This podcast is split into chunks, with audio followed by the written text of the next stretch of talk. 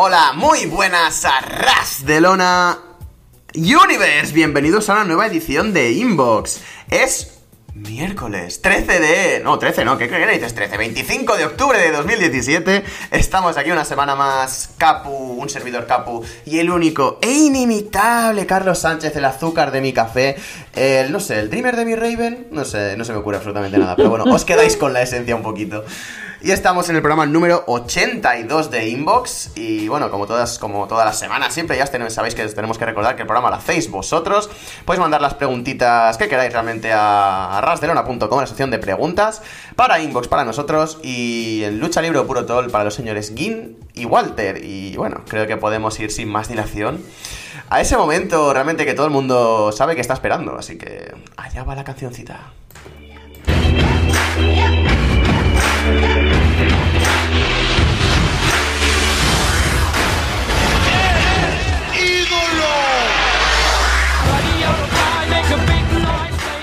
Madre de Dios, es que cada vez que la escucho me gusta más. ¿Qué tal, Carlos? Vaya timazo, por favor, es que te lo juro, semana tras semana voy a reaccionar igual como te pasa a ti.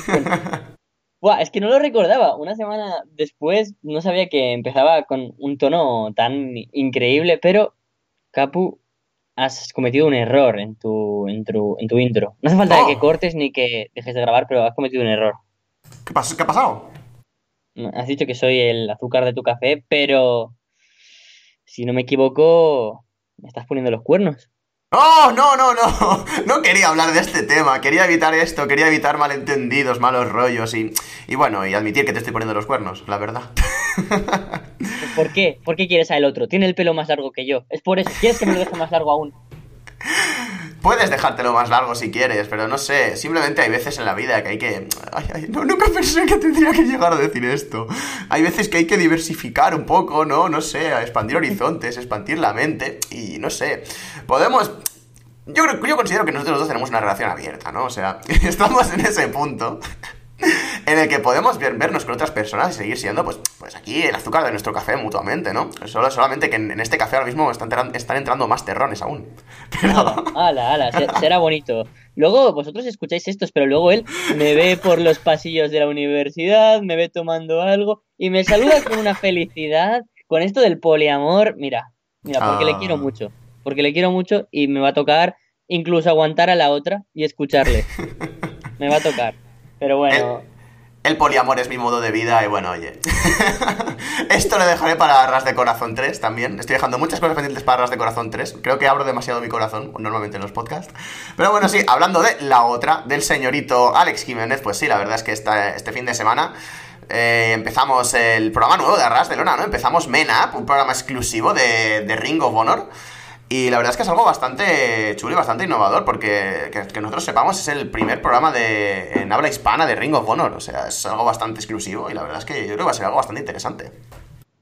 Sin duda, es, muy peculiar y estoy seguro que con el experto y contigo a los mandos va a ser maravilloso ese programa. Y ante eso también tengo que dar yo un comentario, ya que hemos accedido a esta relación abierta de, de poliamor. Hay ciertos rumores por el Arras de Lona y Universe de un posible programa de Impact. Se está especulando con eso. Yo he de decir que me han llegado varias ofertas, señor Capu. Me han llegado varios varias personas que se están vendiendo un poco a mí. Ya sabes que yo tengo un precio bastante alto y de momento estoy poniendo las cosas muy difíciles, pero no descarto, dejo aquí el hype de momento, que algún día pueda volver Florida Vice. Dejamos ahí, la verdad es que la, pelota en el tejado de, los, de, las personas que te están haciendo la oferta, realmente. Como buena persona que plantea el poliamor y todo esto, esto es muy bonito mientras yo estoy ejerciendo mi poliamor por ahí, pero en cuanto te vea en otro programa con otra persona, me va a caer una lagrimita ahí muy bestia, voy a tener unos celos horribles, o sea, horribles, como diría el otro. Esto, esto va a ser así, no, no, hay forma de contrarrestarlo. Pero bueno, tenemos aquí ya cinco minutitos de spam, que la verdad es que... Ah, ¿Qué narices spam? Os interesa, sabemos que os la interesa promoción, todo esto. La promoción la promoción. y vamos a pasar ya con las primeras preguntas. Ya sabéis que las afirmaciones van primero. Así que tenemos aquí al payaso Pennywise.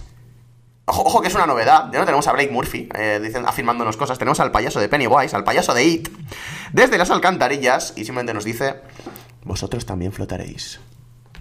Oh, oh. mm, no te tengo miedo, chaval. Mm, porque para quien no haya visto, para quien no haya visto It, va sobre traumas. Y yo, la verdad, es que tengo muy aceptado que Enzo Amore es el mejor del roster. ¡Oh! Precisamente puse algo parecido por Twitter y se me saltaron a la yugular, pero bueno, ya lo comentaremos si hay alguna preguntita de Enzo Amore, que creo que sí que está por ahí. Así que vamos a pasar a la primera pregunta. Yo tampoco tengo miedo a Pennywise, desde luego, solo es un payaso, literalmente, en muchos sentidos. Y vamos a pasar a la primera pregunta aquí de la... Iba a decir tarde, pero estamos por la noche aquí, así que de la noche. La pregunta es de nuestro querido Alessandro y nos pregunta tal cual... ¿Kane le gana a Finn Balor en un squash? ¿What the fuck? ¿Qué opinas de esto, Carlos? Eh, no entiendo absolutamente nada. Pero no entiendo nada teniendo en cuenta que la noche anterior el jodido Finn Balor venció limpiamente a AJ Styles. Y el día siguiente, a ver, podríamos hacer la coña que siempre llevamos teniendo en toda esta historia de Lona de la joven promesa Kane. Pero, pero creo que debemos ponernos serios por un momento, aunque sea muy, muy cortito, para analizar esto. O sea, es muy grave que Kane, una persona que al fin y al cabo ya tiene toda su carrera hecha y que puede causar cierto interés solo por ser su regreso, un último run, etcétera, tenga que vencer a, Finn Balor de manera tan humillante para el propio Valor en un squash. O sea, no creo que fuera la manera más inteligente precisamente de dar importancia a Kane. Que sí, una victoria tan aplastante ante un rival tan genial como es Valor, que además ya solo por el estatus que tiene al vencer a Styles la noche anterior, le ponen lo más alto, pero es que Kane no lo necesita, ya solo por ser Kane, toda su historia le avala, ¿no? Todo su recorrido, grandes rivalidades, títulos mundiales, extremos por parejas, tiene ese aura especial, ¿no? Que ya le hace de luchador importante. Y ahora esta victoria contra Valor, muy tonto. Yo pensaba que, en un primer lugar que su, su presencia en el combate de 3 contra 5 de, de, TLC sería para comerse el pin, pero cuando se lo come eh, de Mid, yo ya me quedo extrañado. Digo, joder, tienes a los campeones por parejas que en algún sentido es menos importante que pierdan que el Intercontinental, y tienes a Kane que es como una figura más, que no importa que pierda, y primero le dan la, derrota de Mid, y luego al día siguiente Kane vence en un squash a Valor. Muy absurdo.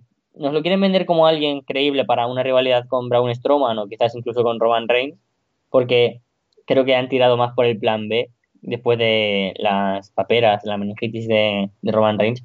Pero bueno, yo creo que igualmente, por muchas victorias que tuviera ahora, en Kane, ya sea contra Valor, contra Lesnar si hace falta, no sería creíble lo suficiente como para pensar, eh, va a ganar a Strowman en una rivalidad.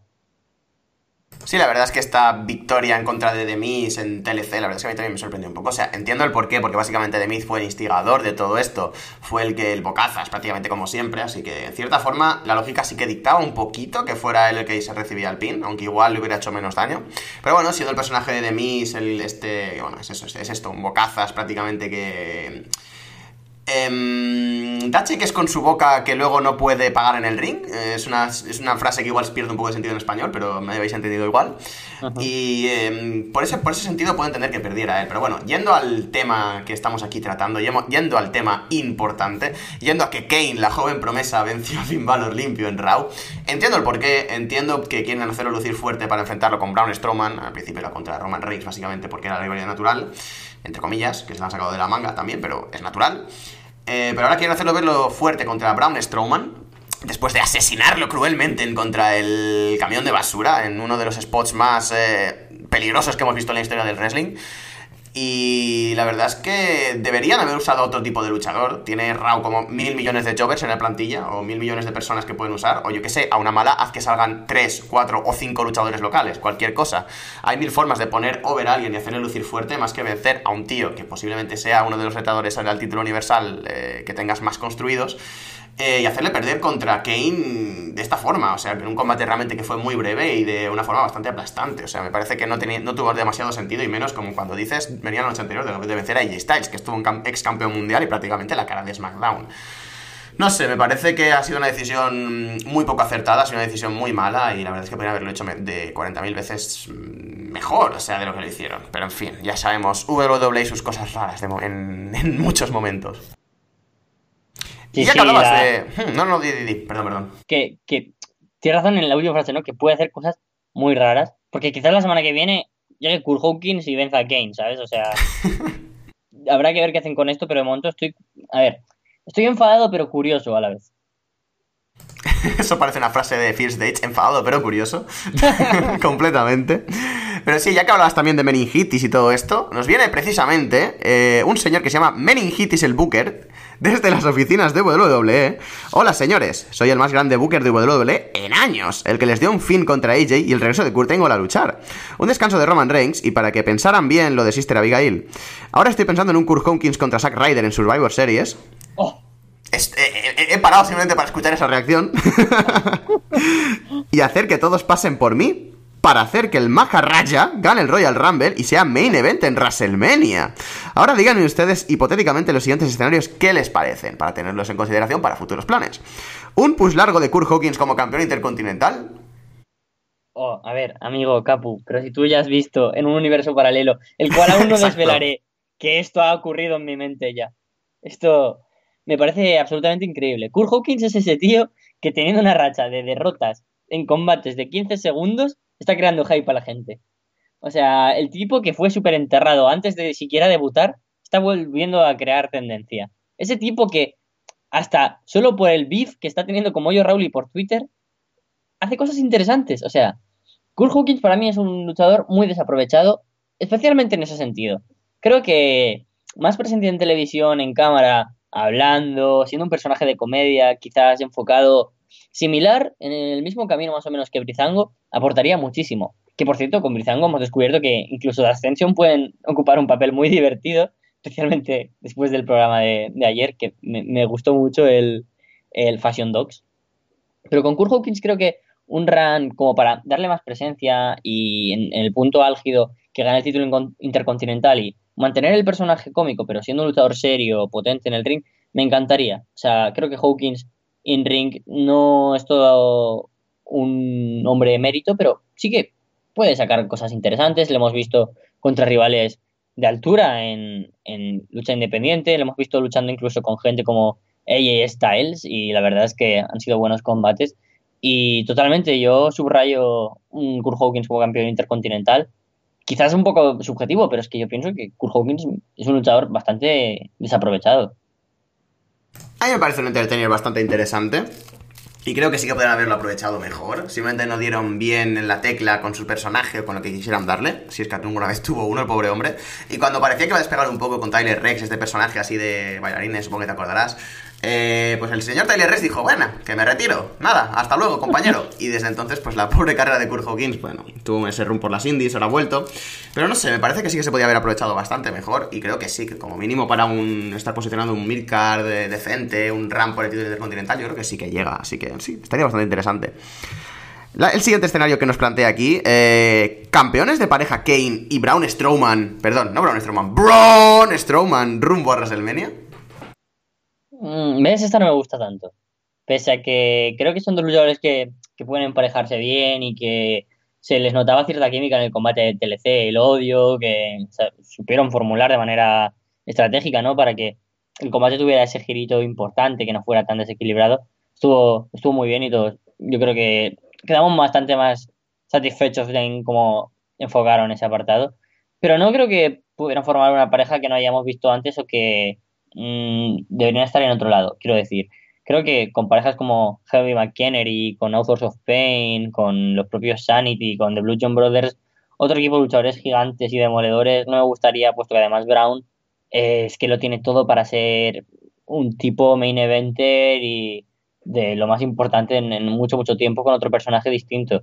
Una pareja de grandes luchadores, sí que lo sería, pero no es una pareja que me gustaría que existieran y que fueran campeones, ni mucho menos. Además, creo que no me pegaría mucho ver a Braun Strowman con cualquier otra pareja que no fuera en cualquier momento de la historia que no sea Bray Wyatt o incluso Harper y Rowan. Es curioso porque yo esta pareja sí que lo llegué a pensar cuando los vi juntos en el combate de TLC. Eh, dije, joder, es que realmente pegan un poco. Y de hecho, mm, hice este paralelismo enseguida con la cabeza al Big Show Kane. Me parece que sería una pareja muy de ese corte.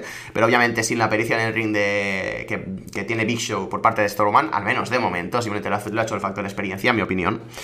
Em, así que sería interesante, pero teniendo en cuenta que Brown eh, le quieren poner en una posición importante y que seguramente WrestleMania acabe luchando en un singles, eh, no me parecería lo más adecuado para su personaje. Me parece que los títulos están en un sitio bastante bueno ahora mismo, tanto en Raw como en SmackDown, los títulos por parejas. Y no sé cuánto podrían llegar a aportar, al menos de momento. En otro momento, cuando Braun esté en una etapa más de transición en la que no tengan que hacer cosas con él, pues no me importaría absolutamente nada. Porque además él le puede aportar como pareja este factor experiencia, este factor aprender más cómo ser un big man, si es que no lo tiene del todo interiorizado. Eh, le, podría ayudar a, eh, a enseñarle un poquito más algunas cosillas y Brown sería un luchador bastante más completo. Así que me interesaría verlo más que nada por el ámbito aprendizaje para Brown ah. y en un futuro, pero creo que para este WrestleMania se tienen planes un poquito mejores para él y no sé, la verdad es que no me gustaría que cortaran su progresión por una pareja que seguramente se les vincule en, a dos meses vista más que nada porque Kane quiere ser eh, presidente o no sé qué cojones quiere ser. Eso de, me gustó el meme, ¿no? Del alcalde, al, posible alcalde de Massachusetts matando a un hombre.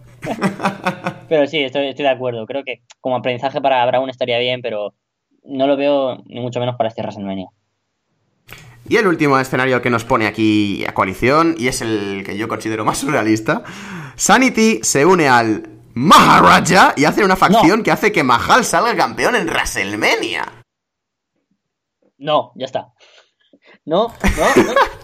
No me metas a Sanity con el Maharaja, por favor. Si quieres meterme, yo qué sé, a, Drew McIntyre, que no le aguanto, y a Heath que, que reformen Triman Ben. Triman Ben reformándose para que Jinder Mahal llegue campeón a WrestleMania y retenga. Vale, guay, porque me daría mucha gracia y la gente pasaría a ver TNA. Entonces, estaría bastante contento. y además, eso además también serían ratings para el próximo programa de Arras de Lona, o sea. Totalmente. Sería todo perfecto. Especial con 8 millones de reproducciones, eh, estoy seguro. Pero no, no me metas a Sanity con, gente, que, mucho menos con el Maharaja. Se despide aquí nuestro querido amigo y vamos a pasar al siguiente. Iba a decir encuestado, por algún motivo se ha pasado por mi cabeza decir encuestado, no sé por qué, no sé qué me pasa hoy. Nuestro siguiente oyente es Yoshihiko, el dios de la lucha, desde la casa de Danshoku Dino. Hola, seguramente habrán escuchado y visto combates de mí. Como, como, como no, o sea, señor Yoshihiko, es usted un dios entre meros eh, mortales y meros muñecos mortales. Y si aún no, los invito a deleitarse con mi trabajo. Quería preguntarles sobre qué importancia, y esto viene a coalición porque también has hablado del tema wrestling cómico hace poco. ¿Creen ustedes que tiene la comedia en el wrestling actual? Y si se encuentra infravalorada o estigmatizada al punto de que muchos aún creen que es una burla hacia el deporte. Yo, eh, a título personal, eh, yo estoy hablando como Kapu, no como Yoshihiko. Eh, no soy Yoshihiko, pero bueno, era la pregunta. Me, estoy liando, bueno, que, que, mi opinión al respecto es que creo que ya simplemente es el único que ve el wrestling, el wrestling cómico como algo denigrante, me parece que es Incornet, pero bueno. Sí, exactamente, o sea, creo que estamos ya en una época donde ver el wrestling cómico como algo que, que devalúan la, realidad del wrestling es algo totalmente absurdo. En un deporte que es entretenimiento y que junta la ficción con el realismo, podemos encontrar de todo. ¿Y por qué va a ser menos que un personaje intente hacer reír y nos lo vamos a creer menos o va a ser menos campeón que alguien que ha resucitado entre los muertos o que es medio robot? Y es que no me refiero precisamente a Bray Wyatt o a Ryback, señor Jim Cornette. Goldberg o Undertaker son luchadores de lo más importantes de la historia y no por eso, por tener unos personajes que sean serios pero absurdos, vas a creértelos menos, ¿sabes? O sea, en ese sentido, yo siempre he pensado que va a ser imposible ver a lo mejor a No Way José, campeón mundial, o no vas a tener a Brizango como luchadores muy importantes, pero dentro de la comedia también se han llegado a puntos muy altos. Daniel Bryan empezó con la historia del Yes y el No, con el Team Hell No de Kane. Hemos visto, mm, no sé, Dalton Castle ahora mismo, que incluso diría que es un personaje que dentro de la seriedad tira muchísimo de la comedia. Hemos tenido grandes spots cómicos con Castle y The Voice. Es el actual aspirante número uno al Bueno, parece ser, toda apunta a que sea el aspirante número uno al título de Ring of Honor en Final Battle y seguramente es sucesor en el título de, de Cody. O sea, hasta en, los grandes títulos hemos encontrado comedia y creo que está infravalorado este estilo porque en el wrestling es muy difícil hacer comedia y no todo el mundo tiene ese carisma. Incluso la gente con carisma no siempre puede hacer gracia yo qué sé, John Cena puede darte gracia cuando hace una coña o cuando dentro de una promo tira por algún lado más cómico, alguna, algún chascarrillo con algún wrestler, vale, sí. Pero creo que lo que hace gente como Brizango no, no son capaces de hacerlo casi nadie. O sea, son muy buenos actores en ese sentido, tiran por un, humor de verdad, o sea, se nota que tiene el humor trabajado. Y creo que en el wrestling es muy importante que haya de todo un poco, porque a quien no le gusta que en un show de tres horas tener un rato para que no sea tanta acción, acción, acción, y sino reírte un poco y desconectar de todo, toda la acción, vaya. Yo considero el wrestling una suerte de espectáculo de variedades, por así decirlo. Y pienso que la comedia es eh, algo vital y es algo que realmente tiene que haber. Es como dices, o sea, después de algo súper tenso, después de un segmento súper importante o de un combate realmente que ha sido espectacular, ¿a quién no le apetece realmente descensar un poquito la atmósfera, y, no sé, reírse, o sea, no sé, la verdad es que creo que es algo muy sano y es algo que realmente está muy infravalorado porque hacer reír es muy complicado, es muy, muy complicado. Em, y hacer buena comedia es todavía más complicado, ya se ve en, las, en la televisión, ya se ve en, en el cine, ya se ve en cualquier ámbito, y en el wrestling al ser algo realmente tan abstracto, es que no sé cómo, cómo, definirlo. Es bastante complicado hacer comedia sin caer en clichés y sin caer en las típicas tonterías de siempre. Así que sí, me parece que el wrestling cómico es una cosa muy a tener en cuenta y que no se le tienen todo el valor que tendría. O sea, es un poco como los luchadores ultraviolentos, que parece que es el estilo de luchadores ultraviolentos y no puedan salir de ahí o prácticamente estén en las mismas carteleras todo el tiempo haciendo lo mismo. Es algo como lo que le ha pasado a Chuck Taylor, por ejemplo, se puso este aura de luchador cómico mucho tiempo y le ha costado muchísimo desvincularse de este aura y empezar a salir relevante por su lado. Vale que su eh, forma de llevarse en el ring y todo esto es como al final se ha puesto un poco over, pero se le conocía como un wrestler cómico y es más que un wrestler cómico. Yo lo considero un talento muy aprovechable y muy válido. Y le ha costado muchísimo desvincularse de esto y le ha costado mucho que la gente no, le venga la risa floja cuando, cuando lo ve entrar. Cole Cabana también es otro ejemplo. Lo que pasa es que él, bueno, siempre que ha tirado por una senda más mm. seria, lo ha hecho muy, muy bien. Lo que pasa es que, claro, él también es otro tipo de persona. También es de estos que, ya que me contratan para lo que me contratan, pues venga, yo me lo paso bien, hago aquí reír a la gente y punto. Pero bueno, sí, creo que el wrestling comédico es, aparte de un trampolín importante, como has puesto en el caso de Daniel Bryan y el Yes, No, todo este tema del wrestling cómico que tuvo con, estos eventos cómicos que tuvo con Kane. También se puede ver en casos como el de Kenny Omega, por ejemplo, que se hizo un poquito más famoso haciendo comedia en DDT y todo esto, o al menos se veían un montón de guías, un montón de vídeos, un montón de cosas de él haciendo comedia. Y luego se ha destapado como, como el luchador que es. Así ah. que infravalorar el wrestling cómico me parece realmente a estas alturas un auténtico crimen. Sí, es que hay que darse cuenta de que hay muy buenos luchadores que también han tenido su etapa cómica, quiero decir. No luchadores que solo por ser comunicados sean malos, por ejemplo el genérico, Sami Zayn, a mí es uno de los personajes que en Indies me han hecho más gracias de la historia, pero yo con el genérico como que me hacía mucha gracia, pero y el propio liguero, que es como, vale, es, en su honor, pero también hay wrestlers que, que no sé, que te sorprenden solo por su personaje. Yo, Joey Ryan, el propio Chuck Taylor, eh, el Team Tremendo, es que me encanta, me parece genial en ring, pero me río un montón con ellos. Luego también hay gente con la que no es especialmente destacada en ring, pero Solo por los risos, por las risas son muy buenos. Yo qué sé, Kikutaro. Es que oh. Kikutaro, mi, personaje sin duda de la historia del wrestling cómico mejor de, la vida. Gredo también me he reído muchísimo, pero Gredo también te puede dar buenos combates. Eh, pero, por ejemplo, ya que aquí hemos visto pues un poco luchadores que diréis, ah, pues es que no han destacado tanto, ¿no? Chuck Taylor nunca va a ser campeón mundial, Taguchi nunca va a ser campeón IWGP o gente así. Pero yo quiero destacar a Hollywood Rock, tío, a la época de The Rock en este personaje. Yo creo que era un personaje totalmente de comedia, pero como ya sabíamos que tenía también otra faceta, la gente le veía como un main eventer. Yo creo que eso hay que verlo en todo.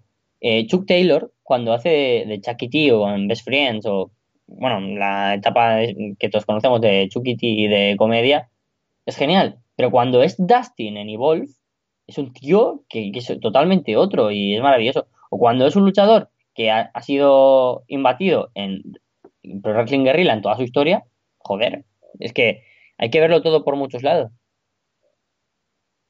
Nos pregunta aquí también el dios de la lucha Yoshihiko. Además, para su famosa sección, les traigo los siguientes. ¿Quién es Marty Janetti y quién es Michaels? El primero que nos sale, yo ya tengo dudas, pero creo que, bueno, sabré responderla. ¿Quién es el Marty Janet y quién es el Shawn Michaels de los Golden Lovers? ¿De Kenny Omega o de Kota Ibushi? ¿Golden Lovers? ¿Era Golden Lovers o Golden Shower? Bueno, da igual, sí, ¿me entiendes? Sí. um, hmm. Es complicado, ¿eh? Pero yo creo que me voy a quedar con Kota Ibushi quizás como más... Ah, es que no sé. Es que a nivel... A, a nivel in-ring me gusta mucho más Kota Ibushi, pero a nivel general me gusta Omega. porque Omega es muy Shawn Michaels, ¿no? Tiene todos los aspectos, tiene la carisma, el micro, el saber comportarse en, en todo tipo de combates, el aunque, bueno, ya hemos hablado muchísimas, muchísimas veces de los, los big matches, yo los disfruto muchísimo con Omega igualmente. Entonces, en ese sentido es más completo, a mi parecer, Kenny Omega y tiene más puntos para triunfar en casi todo. Hasta incluso New Japan, donde siendo un Gaijin, creo que va a llegar mucho más alto y ha llegado mucho más alto que, que Kota Ibushi. Pero a nivel in-ring, Kota es de los posiblemente cinco mejores del mundo, es, un privilegiado casi. Entonces, mm, voy a destacar por, por, lo completo, ¿no? Que era Shawn Michaels en ese sentido, también a Kenny Omega, que puede darte la mejor promo de la noche y puede darte el mejor combate. Pero recalco que igualmente Kota Ibushi me parece una maravilla in-ring. Pues creía que iba a ser el discordante aquí, pero bueno, al final se ha elegido a Omega, pero yo voy a elegir a Ibushi porque es una de mis debilidades, o sea, es, es, uno de estos luchadores que siempre me ha encantado ver en una cartelera. Y la verdad es que realmente todo lo que hace lo hace muy bien, y no sé, me parece que está realmente a un nivel espectacular. A pesar de que me gusta mucho Omega y me gusta mucho cómo, cómo, cómo hace las cosas en el ring, cómo se desenvuelve fuera de él, me parece que Ibushi puede ser mucho más aprovechable realmente. Así que tendría que decir más Ibushi, no sé. Eh, realmente simplemente tiro por, por, esto, por el, por el que es una de mis debilidades y ya está. Realmente no tengo unos argumentos demasiado grandes para respaldar si Ibushi no Omega, pero bueno. Pasamos a los, al siguiente. El nombre del tag no lo recuerdo, así que directamente voy a decir Katsuyori Shibata y Hiroki Goto. Hostia, yo tampoco me acuerdo del nombre. Ah. Um, Meiyu Tag o algo así era, ¿puede ser? No, sí, corregir a Gin, seguramente. y, y, se lo agradezco completamente porque así me ilustra más nuestro dios de Nueva Japón y de Japón en general. Um, Goto y Shibata. Pues mira, Goto me gusta mucho y creo que es una opinión bastante compartida y que creo que, eso es algo bastante bueno. Yo, la verdad es que Goto no me ofrecía demasiado porque siempre lo veía como un tipo muy estancado, pero es que yo creo que hace muy bien su papel, no el de nunca llegar a ganar un Climax, que también, sino le, no sé, creo que es un muy fuerte a Midcard dentro de, de New Japan, creo que siempre va a lucir bien en todo tipo de combate pero es que Shibata fue una revolución. Shibata fue en estilo del Brawl. Alguien que, siendo muy distinto a gente como Ishii, eh, sabía hacerlo todo. Era un strong style súper distinto en Japón. Era súper distinto a Nakamura, súper distinto a Ishii, súper distinto a, un montón de gente. Y también súper distinto al propio Goto. Y no sé, quizás por la capacidad que tenía de sorprender, diría que Shibata si no hubiera sido por la lesión, habría sido una persona muy, muy importante. Entonces, quizás diría que ahora mismo, tal como están las cosas, Goto sería Shawn Michaels, ¿no? Porque Shibata ya no va a tener más carrera, pero Shibata era totalmente Shawn Michaels. Sí, desde luego Shibata es el Michaels de los dos, pero bueno, yo también tengo que partir una lanza a favor de Goto, que es otra de mis debilidades. Me parece que es un tío que es un todoterreno. O sea, me parece que te, puede luchar en cualquier tipo de combate, que el tío va a dar un papel muy bueno. Y es uno de estos tíos, la verdad es que, que yo me fijo mucho en su desempeño en el ring y me gusta mucho lo que hace. El único problema que le veo es que es muy irregular. O sea, puede darte grandes combates, y al día siguiente en un Big Match cagarla completamente. Y, no sé, como que se le ve mucho muy desmotivado muchas veces, no sé. Yo entiendo también que su posición en la card quizás no es la que la que debería ser, no sé si en parte por su culpa o en parte porque no le han querido dar un push serio nunca, porque no lo ven como un draw importante, cosa que es bastante cierta. Pero me, da esa sensación siempre, como que es muy irregular, como que realmente podría hacer las cosas mejor de, lo que lo hace, no sé. Es un tío que me gusta mucho su desempeño en el ring, pero siempre le he visto esta, esta faceta suya un poco más vaguita, por así decirlo. Y como última pareja, y creo que está, bueno, podemos decir los dos el nombre ya a los cuatro vientos porque creo que no va a haber duda. No Limit, Yujiro Takahashi o Tetsuya Naito. Bueno, no hace falta ni que comentemos que Takahashi, ¿no? Takahashi, por supuesto. ya está, entonces no vamos a añadir nada más. Takahashi, por supuesto, es el Shawn Michaels, creo que no hay duda ahí. y vamos a pasar directamente a la siguiente pregunta, si la encuentro, lo cual sería un auténtico puntazo. Lo sería, lo sería. vamos a pasar a esta, sí. El señor Alberto del Cuerno, por algún motivo, eh, nos manda una pregunta que nos comenta: ¿Creen que AJ Styles es el mejor luchador de la historia, superando a varias leyendas? Uf, no. Ver, son, son, creo... son, pal son, palabras mayores, creo yo. Yo creo que no. Es que si piensas toda la carrera que tuvieron Shawn Michaels, Ric Flair, eh, Undertaker, diría incluso casi que The Rock, Daniel Bryan, si contamos también todo Ring of Honor. Uf, yo creo que sería muy, muy arriesgado porque se me ocurren muchos nombres, pero que no descartes que sea dentro de unos años, ¿eh? Yo creo que el papel que lleva en WWE para llevar mm, casi dos años ahora pronto, joder, es, es, flipante, ¿no? Todo lo que ha hecho ya allí, todo lo que ha hecho en New Japan, todo lo que ha hecho en Ring of Honor, todo lo que ha hecho en TNA, todo lo que ha hecho en otras empresas incluso más independientes todavía, en Inglaterra, en Wrestling Guerrilla, etcétera. Podemos decir que es el luchador a nivel global que más ha hecho. Por mucho digamos que yo que sé, uh, Andre Giant, sí, ya tiene una gran historia dentro de Estados Unidos y de Japón. O yo que sé, La Parca dentro de México y de Estados Unidos. Um, Eddie Guerrero, etcétera, etcétera. Y él sí que supera en todo eso. Ha sido el mejor luchador en algún momento de la historia de todas estas empresas. Las cuatro más importantes de, de las que mientras él ha estado activo. Porque si hubiera estado en WCW, WWF, CW, seguro que también lo habría hecho. Pero yo creo que es muy complicado, ¿no? Conseguir cierta relevancia, ciertos big matches, ciertos instance classics, ¿no? Que se necesitan para ser el mejor de la historia. Mm, Shawn Michaels está en el Hall of Fame por no solo su gran calidad luchística, grandes rivalidades a muchos títulos, sino por grandes momentos que se han dado, ¿no? El combate contra. Los dos combates contra Taker. La primer, el primer Hell in contra el propio Taker. El primer ladder match contra Scott Hall. Um, el segmento solo con Marty Jannetty como el mejor turn posiblemente de, de, la historia. Todas sus historias, DX. Joder, es que piensas que Shawn Michaels ha estado en todo lo más importante de la historia. Su regreso, su storyline con Triple H en 2002. Su storyline con eh, Chris Jericho. Todo, todo. Shawn Michaels lo ha hecho todo y creo que ahí está él, aún le faltan cosas. Pero que en algún momento ahí está él, reforme el ballet clave en WWE, haga un tour y se corone en el main event de WrestleMania. Cosas así que te queden marcadas para toda la historia, sí. Porque yo ahora pienso, hostia, ahí Styles fue la cara y el que empezó la revolución por alguna manera de TNA como alternativa a WWE. Fue el primer gran, bueno, el segundo gran gauging de la historia de, de New Japan moderna. Eh, también en Ring of Honor, uno de los luchadores más importantes. En WWE también ha sido muy importante. Pero le faltan aún cosas para ser el mejor de la historia. Pero que lo llegue a ser, no lo descarto. A mí estas preguntas siempre me ponen muy nervioso, sea en el ámbito que sea, porque soy del pensamiento de que por mucho que conozcas de un ámbito, por mucho que conozcas de, de algo, siempre va a haber algo que se te escape y siempre va a haber, yo que sé, un luchador de Japón, pongamos, de los años 40 que sea la leche en bicicleta y sea el mejor de la historia, o un luchador, yo que sé, de Panamá en los años 20 que era, vamos, lo mejor de la historia. Así que me resulta muy, com muy complicado valorarlo todo, no teniendo una idea global del wrestling histórico en la cabeza, porque hay muchas cosas que no he visto y hay muchas cosas que desconozco. Así que me parece, mmm, entrando en lo que yo conozco, en lo que yo sé, eh, no creo que Styles sea uno de los mejores de la historia. No, el mejor de la historia, desde luego que no. Uno de los mejores sería discutible.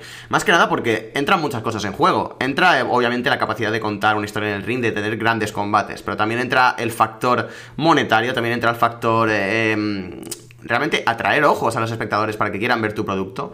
Sé lo que viene siendo un poster boy, un Ace de Japón, todas estas cosas. Y creo que J-Styles, a pesar de que en TNA lo era en cierta forma, TNA nunca llegó a ser una WWE, una cosa que tuviera una importancia desmedidísima. A pesar de que tuvo importancia, nunca fue una empresa enorme. Fue una empresa importante, pero no fue una WCW, una WWE, nunca fue una alternativa real a lo bestia para WWE.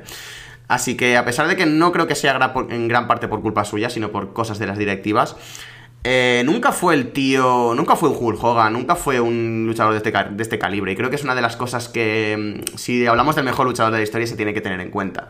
Creo que este altar, este mm, paseo de los inmortales, por así decirlo, de, los grandes luchadores de la historia, en mi consideración, hablaríamos de gente como, yo que sé, Ric Flair, por supuesto, Shawn Michaels quizás. Undertaker, gente de este estilo, gente que realmente ha marcado época, gente que realmente ha tenido grandes combates y ha supuesto muchísimo dinero tanto para ellos mismos como para la compañía y muchísima importancia porque ha traído a muchísima gente. Y AJ Styles, eh, yo creo que ya a la altura de su carrera nunca ha sido un draw tan grande y creo que nunca lo va a ser, por desgracia. Así que a pesar de que me cueste, yo creo que no es el mejor de la historia desde luego, y de los mejores de la historia sería discutible. Hay muchísima gente por delante de él, desde luego, es bastante complicado. Pero bueno, cuando acabe su carrera y podamos verlo desde otra perspectiva, ya podremos hablar de esto pues, desde otro punto de vista, realmente. Pasamos a la siguiente pregunta, es de Jonathan Prieto del presente, desde Rawson, capital de la provincia del Chubut, República Argentina, en el continente de América. Ay, me voy a quedar sin voz por esto. Buenas capos, ustedes son la hierba de mi mate, el dulce, el dulce de leche de mi torta frita y el Messi de mi selección argentina. Y nos pone un corazoncito. Oh, Muchas gracias, te queremos también, Jonathan. Hombre, preferiría el Messi del Barça que el de Argentina, también te lo digo. No nos meteremos aquí con conflictos futbolísticos con nuestros compañeros argentinos, pero bueno, mucha suerte. Un saludo muy grande y les pregunto, ¿qué es lo que piensan del main event de TLC? ¿Hubo alguna otra ocasión que recuerden en el que haya un sinsentido tan grande y con tantas superestrellas de gran calibre involucradas? Mm, así de memoria recuerdo el equipo random que, que, fue, sabéis, pensar de memoria, el Team WWE para, para luchar contra los Nexus en SummerSlam, ¡Oh! Que, fue como, sí, pues metemos a Bret Hart, Edge y... ¿Quién era el otro con el que estaba rivalidad? No me acuerdo. Em, ¿Orton puede ser? No me acuerdo. No me acuerdo. Pero bueno, Edge sí que forme parte de este stable. Y metemos a R-Truth. ¿Y qué tal? Ah, Miz también. Bueno, luego ah, no, vuelve Daniel Bryan. Que ahí la gente estuvo, ah, sí, pues mira, el tipo este que estuvo en NXT no era Bryan Danielson para ellos. Hacer regresar ahí a, a Bryan fue una tontería muy, muy grande. Pero bueno, querían ya darle importancia, sabían quién era, cómo se puso, supongo, en ese momento, ya que yo por lo menos no formaba parte del universo ¿no? del wrestling en internet, pero que seguramente estaría enojadísimo. Me pareció muy random, me pareció muy, muy, muy random ese equipo. Y creo que como main event quedaba rarísimo. O sea, no sé, creo que nunca he visto un, un equipo tan raro. Y algún otro main event así absurdo, o sea, Mm, no, no, es tan absurdo, pero John Laurie Night, por cómo iba, pero Laurie Night y Big Show, esta cosa extraña con, con John Cena en Over the Limit, también me pareció como muy extraño querer juntar estas cosas, muy feo, muy feo. Y más cosas así random, pues mm, no se me ocurren muchas más. Algún momento, por ejemplo, cuando estuvimos analizando Royal Rumble 2002 o 2004, eh, Alessandro y yo, que me acuerdo que la previa al Royal Rumble fue Bob Holly contra Brock Lesnar por el título mundial. Cierto. Que, yo lo pienso y digo, hostia, qué tontería, ¿no? Pero luego la historia en verdad estaba, estaba bien, era como una historia de superación después de la lesión de Hardcore Holly. Pero es que después del random match, el, pulsar el cuadrado en el V2K18, que fue el main event de TLC, pocas cosas más raras voy a ver en mi vida. Tengo aquí la información. El team, el team WWE contra Nexus fue Bret Hart, Chris Jericho, Edge, John Cena, John Morrison, R-Truth y Daniel Bryan. El momento de Daniel Bryan a, mí me gustó, realmente sí que fue un poco sacado de la manga, pero me gustó bastante el factor este de ¡Buah! ¡Ha vuelto! Así que no sé, la verdad es que no recuerdo. Lo recuerdo así, como un sentido en el sentido de que, joder, vaya drama más random, vaya gente más extraña y aquí metida. Pero recuerdo este return de Daniel Bryan, la verdad es que con bastante emoción. Eh, tema aparte ya es el resultado del combate, que bueno, podríamos analizarlo durante mucho tiempo. Pero, pero no sé, a mí el combate, a pesar de que fue random, me gustó bastante. Y este de TLC, el main event. Mm me pareció también eso, random de narices, o sea, la cosa más extraña del mundo. Se notaba muchísimo el cómo querían apartar a Kurt Angle de la eh, interacción in-ring, que vale, muy bien, muy chulo y realmente es lo obvio. Y es una de las cosas que, por ejemplo, Raven lo dijo en su podcast, que es lo bueno del wrestling, que puedes tapar cualquier carencia, cualquier tipo de lesión. Y es lo bonito realmente, que puedes hacer que cualquiera pueda aportar. Pero es que durante momentos parecía el chico de los recados de The Shield, o sea, era un poco el ves para acá y tráeme la mesa, ves para acá y tráeme la, escalera, ves para acá y tráeme una silla. Ay, Strowman se ha levantado, toma un sillazo, mantente muerto durante media hora. No sé. Em, me da una sensación súper desordenada, súper caótica, pero para mal, no sé. La verdad es que el main event, en líneas generales, me resultó divertido, porque estaba esperando a ver cuál era la siguiente barbaridad que hacían. En el sentido barbaridad, no en el sentido loco, sino en el sentido barbaridad de estupidez. pero sí, fue bastante caótico, fue bastante estúpido, la verdad. Y momentos así, con tanta gente involucrada. Es que tendría que pensarlo mucho, la verdad, pero sí, desde luego este momento WWE contra Nexus fue la cosa más extraña de la historia. Y algún otro Royal Rumble así también lo recuerdo como con un montón de draws encima del ring y que acaba de la forma más estúpida posible. Pero bueno, tendría que hacer mucha memoria y la verdad es que no soy capaz de recordar ahora escenarios concretos, lo siento mucho. Pero pasamos a la siguiente pregunta también, que nos dice, ¿qué es lo que más les ha hecho reír en WWE o en el wrestling en general? WWE, perdón. Hoy estamos muy de comedy wrestling y está bien porque no, siempre tenemos la oportunidad ¿no? de, de, destacar estas cosas. Cosas que me hayan hecho reír mucho. Bochamenia, nada. Ahora en serio. Cosas preparadas a propósito. es que pensar en una específicamente ahora no se me va a ocurrir, ¿sabes? Luego a lo mejor por Twitter nos recordáis alguna y digo, oh Dios, sí, como, como reí con eso, pero promos de, del de rock, de, de esto, ¿no? De Hollywood Rock y sus catchphrases o sobre todo en, esas guerras verbales que tenía con Stone Cool Steve Austin dentro de la seriedad me, reía mucho, mucho con, con, ellos. Luego, creo que R-Truth, tengo que destacarle ese momento en el que hacía el oh. olvidatizo. Es que me, estoy acordando de la promo en la que para Money the Bank sale un luchador, sale otro, sale R-Truth y le dice, yo voy a ser el ganador. Y dice Kane, espera, espera, espera, ¿qué haces aquí? ¿Qué, qué, hago aquí? que yo voy a ganar el... No estás en el Money in the Bank. Ah, ¿no? Ah, pues me voy. creía, creía que con Truth ibas a decir el momento... Randy, eh, Riley, eh, Randy, Riley, Randy, Riley, Jimmy. O sea, brutalísimo. Oh, es que toda esa época fue genial de, de R-Truth. Y la verdad es que R-Truth siempre ha sido un tío que podía parecer muy serio, parecer muy gracioso, podía hacerlo todo a la vez. Y era maravilloso. Así que, no sé, es difícil que me quede con uno específico, pero creo que de Rocky y Stone Cold Austin por una etapa y todo esto de Retruth ha sido de los momentos que más me he reído en mi vida. Yo de WWE, también, no sé qué me pasa que hoy no sé pronunciar WWE. sí que me tendría que quedar también con R-Truth, por supuesto, que es que es lo que dices, en el papel cómico lo clava. También destacar a Santino, que a pesar de que era una comedia muy básica y muy, muy del palo, la verdad es que a mí me hacía gracia, no lo sé, era tan estúpido que me gustaba, la verdad. Y gente de ese estilo, la verdad es que todos los luchadores, porque siempre hay un payasito de turno dentro de WWE siempre me han hecho mucha gracia esta faceta cómica dentro de la empresa grande, siempre me ha gustado mucho. También destacar el, team ECK, o sea, Edge, Christian y Kurt Angle, que es que me parece que eran tremendísimos juntos, o sea, tenían muchísima gracia, tenían muchísima complicidad. Y Angle, después de lo serio que era y después de todo esto, tenía una vis cómica que es, tremendísima, o sea, el tío realmente lo podía hacer todo.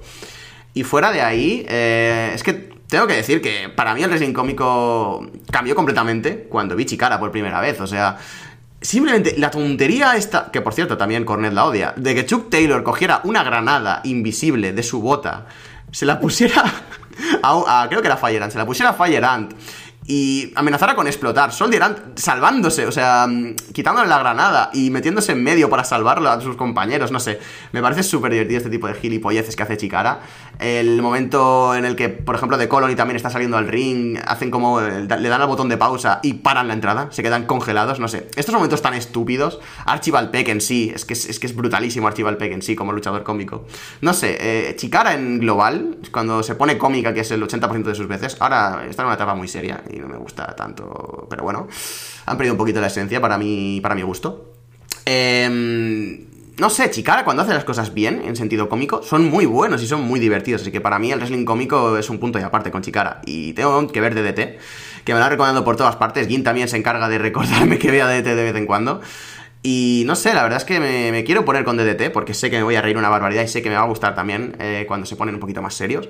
Pero esa es una de estas grandes cosas pendientes que tengo. Así que eh, si emplazáis la pregunta para un futuro, ya contestaré con cositas de DDT seguramente. te aseguro, yo este año que por X razones me he puesto a ver bastante DDT, he descubierto que seguramente haya sido la mejor empresa del año. Ya no, ya no en Japón solo, ¿eh? sino en todo el año, por, por muchas cosas, tío. El nivel en ring de DDT es brutal, pero brutal. Desde Endo Quesita, pero es que son geniales. Son, los main eventers, que son 4, 5, 6 luchadores destacados, son, pero es que son brutales. Que también he descubierto a Pro Wrestling Noah y he visto también combatazos, pero es que DDT Además tiene la vertiente de las risas y me he reído un montón. Personajes absurdísimos, personajes con los que te descojonas de lo de ¿What the fuck? ¿Qué, qué, es esto? la risa. Y yo creo que cualquier momento de DD también, también me he reído mucho. Pero es que en Japón son expertos, ¿no? Desde combates con Yoshihiko, Kikutaro que habíamos destacado antes, con Toruyano, con eh, Taguchi, con eh, Hollywood, y Chicago, también me, me he reído mucho, mucho no sé, es que hay un montón de cosas en Japón también. El humor japonés me da mucha gracia. Hablaremos de tener una pregunta que emplazo para después. Eh, aguárdate las opiniones de momento. y vamos a pasar a la siguiente pregunta, que más que una pregunta es otra afirmación, que no he podido hacer al principio porque solo había una, solo hay una afirmación por, por programa, al menos al principio del programa. Y es del señor Marty Janetti, desde el Muro de las Lamentaciones. Muy buenas señoros del otro México. Qué alegría me habéis dado hoy. Bueno, el jueves con el programa del miércoles, o el miércoles con el del jueves. O como sea eso de, las de, la, de la catchphrase. Pone catchphrase. Ya era hora de que os dierais cuenta de que la rubia inaguantable con la que compartí cama durante... Eh, perdón, quería decir pareja, o sea, grupo... Joder, qué difícil es esto de hablar en mexicano. Bueno, eso. que me alegro que por fin digáis que Shawn Michaels es un luchador muy sobrevalorado. Sin más, se despide humildemente su... Ponga aquí su nombre. y este... Y esta es la pregunta del señor Martillanetti, que es otro de estos personajes que me parece maravilloso, sinceramente. y la siguiente pregunta, porque aquí, ah, vamos, sin medias tintas, aquí directamente a la siguiente pregunta. Es de el hombre, voy a tener que... Em, censurar esa palabra. Digamos que se llama El Hombre, viene de Gatilandia y nos pregunta, tras ser compactado por un contenedor de basura en TLC, ¿es hora de que Braun sea drafteado a SmackDown? Parece que lo espera en. Lo que le espera en Raw de ahora en adelante son la pala y el entierro. Nunca mejor dicho lo de la pala. Y en SmackDown lo veo incluso como campeón mundial. Saludos. Y no olviden comer su. Tengo que censurar de nuevo eso. pero qué, personaje más extraño. Voy a ceñirme a la pregunta de Brown. Estaba pensándolo antes de. de TLC. No, antes del, del SmackDown de hoy. Después de lo que pasó en Raw, de la invasión por parte de SmackDown, dije Hostia, pero si te pones a pensar de luchadores para formar un equipo y otro, qué grandes draws, ¿no? Habrían en cada roster. El año pasado estaban los dos campeones mundiales, Brown, Roman, en otro lado estaban Styles, Orton, vale, guay. Y me he dado cuenta que SmackDown, pese a tener grandes luchadores, ya solo por tener a Jinder Mahal como campeón mundial, como que devalúa un poco, ¿no? El que falten grandes luchadores. Porque sí, estarán Sami Zayn, que como un luchador muy importante, pero no tiene la importancia que tiene Seth Rollins, que es campeón por parejas, ¿sabes? Solo por los reinados que ha tenido, rivalidades, main events. Entonces, aunque Jinder Mahal sea main eventer, yo veo a Dean Ambrose alguien más importante que él, ¿sabes? Es, complicado. Incluso veo a New Day por encima de importancia de, de Jinder Mahal. Y creo que Brown precisamente no es alguien a quien mandaría Raw.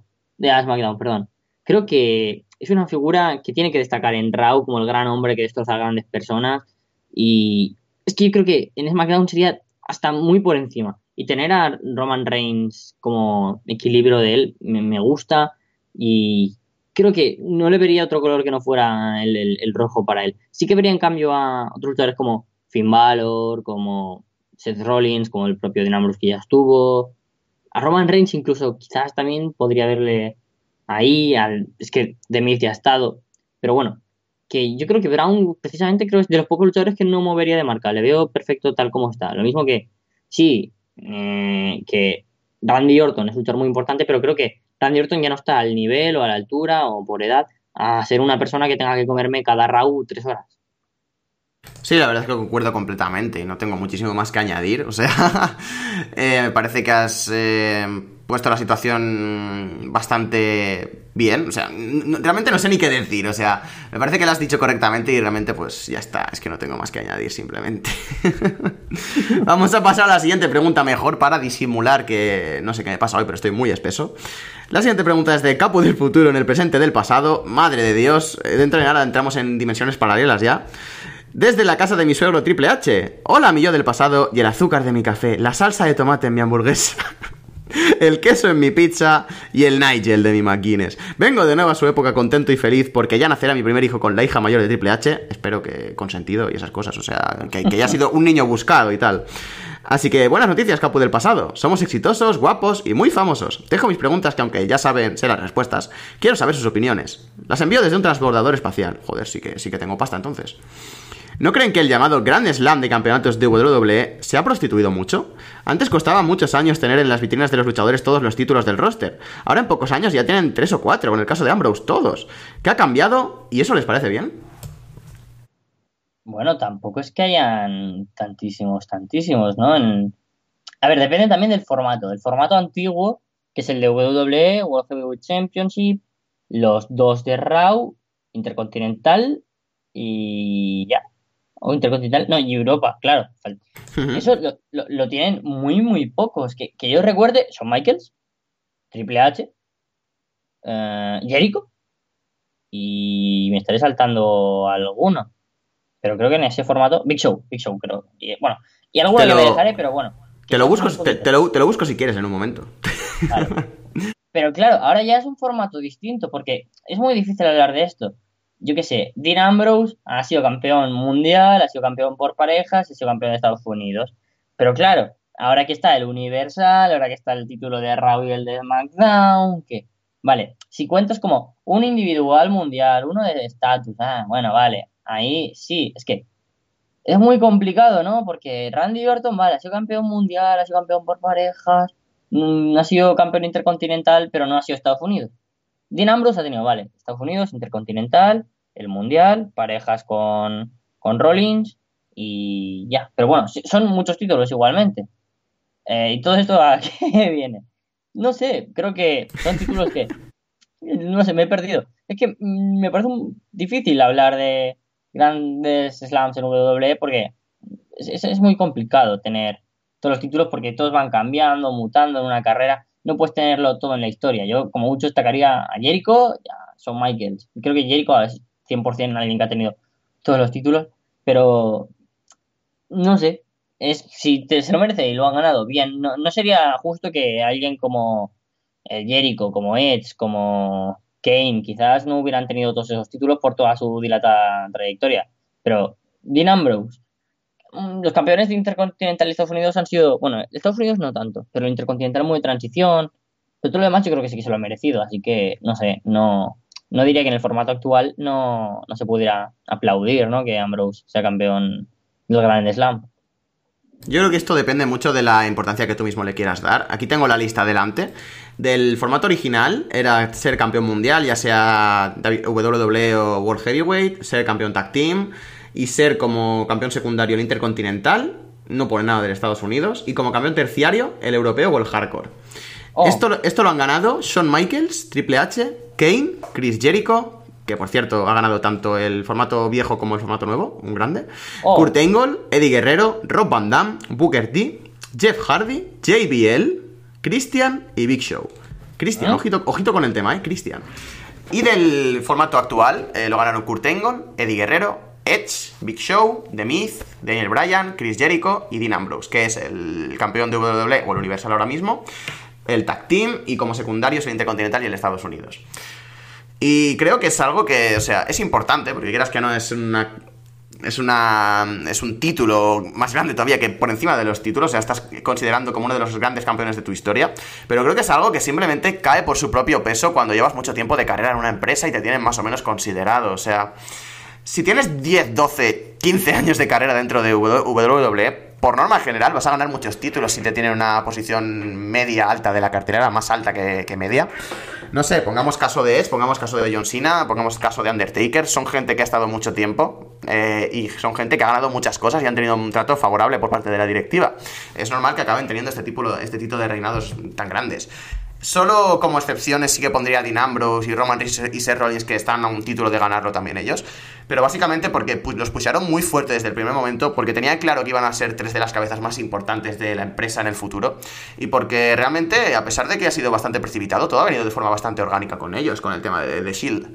Así que no creo que sea eh, apresurado, porque tampoco es que los grandes Slams se vayan regalando, ni es que los gane todo Dios. Simplemente es un honor así más de esto, y si Dean Ambrose, por lo que sea, lo he tenido bastante pronto, que ya te digo yo que ha tardado 4 o 5 años.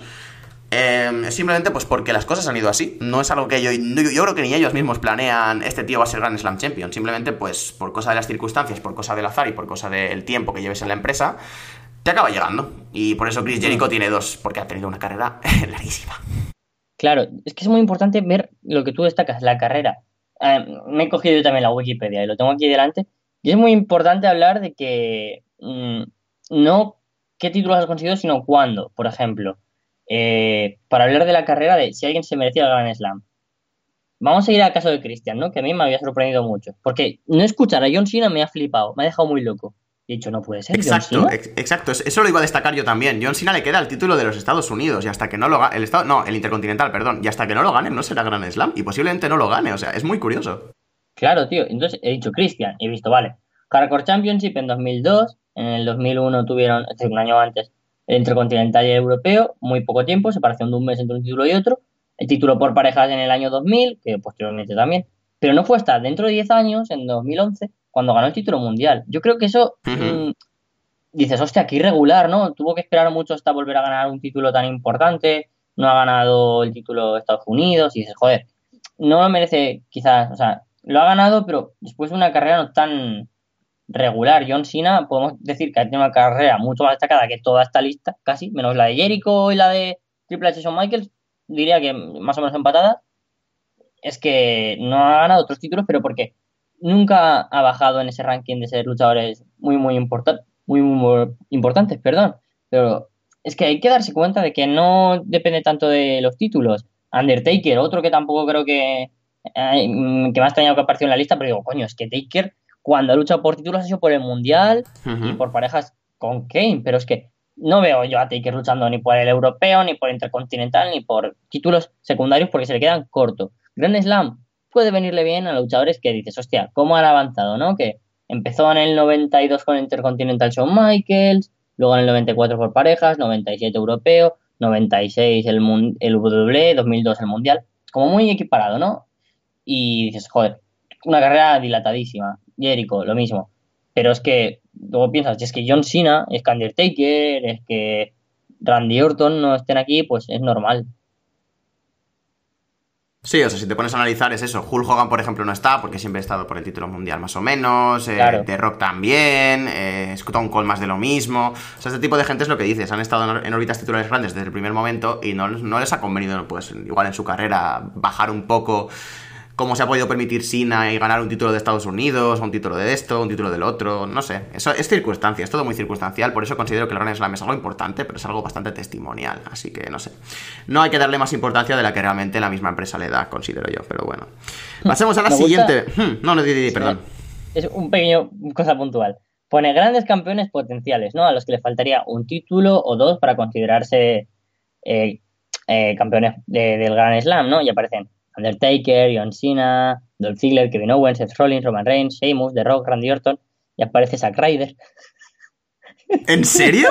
¿Aparece Zack Ryder? Y Goldust, William Regal. Pero es que, que aparezca Dios. Porque, claro, ha sido campeón por pareja con Hawkins, ha sido campeón intercontinental, ha sido campeón de los Estados Unidos. Claro, como gane un título mundial, Zack Ryder está en ese, en ese tope, ¿eh?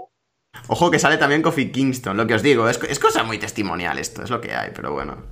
Interesante como mínimo también el tema de los grandes slams, desde luego. La siguiente pregunta aquí de nuestro amigo eh, Capu del futuro, de yo mismo, vamos. Si actualmente tuvieran que sacar dos miembros del Ballet Club para meter a dos que actualmente estén en Ring of Honor o New Japan disponibles y de sus gustos, ¿quiénes serían los candidatos a salir y a quiénes les gustaría ver dentro? Pues a ver, Chase Owens. ¿Eso cuenta? No, no, sí, sí que cuenta. Claro, es que si te pones a pensar en los miembros, pues dices, pues a ver, a Yujiro Takahashi y a Chase Owen. Eh, eh, eh, es que ya está, no. No sé. si pudieras decir ex miembro, pues dices, coño, a Bon Soldier. Pero. No, en serio. Em, Takahashi y Chase Owens no aportan nada. A Fale lo dejaría solo por el tiempo que lleva. Tamatonga, Tamatonga me gusta más como luchador. Marty Skull creo que es más un miembro añadido como Hangman Page dentro de Ring of Honor, pero incluso Page me parece más importante dentro de, del Ballet Club que Marty Skull. Pero bueno, si tengo que sacar a dos que ni me van ni me vienen, Yujiro y Chase Owens. Y si tengo que meter a dos luchadores, siguiendo. ¿Ves? Es que Takahashi incluso no es ni Gaijin. Eh, como historia original, ¿no? Del Ballet Club. Pues. Um, ¿Tienen que estar dentro de Ring of Honor o de, perdón, de New Japan, Ring of Honor, etcétera? ¿O puedo hacer mucha fantasía? Sí, el, nos, digo, bueno, ¿qué narices? Nos digo yo desde el futuro que tienen que estar en Ring of Honor y New Japan expresamente. vale, pues. ¿Quién me gustaría que estuviera en el Ballet Club? Hostia, es complicado. Mm, mm, mm, Creo que le falta algún luchador individual dentro de los de los Super Juniors que sea interesante, ¿no? A nivel individual y que no sea Marty School, porque Marty ya lo he dicho, que como me sobra un poco. Entonces, quizás tiraría de Ricochet, aunque justo se vaya a ir, pero Ricochet me gustaría que estuviera en el Ballet Club, que encima es un luchador muy importante. Tiraría de, de, Ricochet. Y luego creo que desde México tendría que haber alguien. Creo que, que Rush, por ejemplo, me, me, me gusta. O, bueno, Volador podría ser de miembro del Ballet Club, pero no me pega tanto, ¿sabes?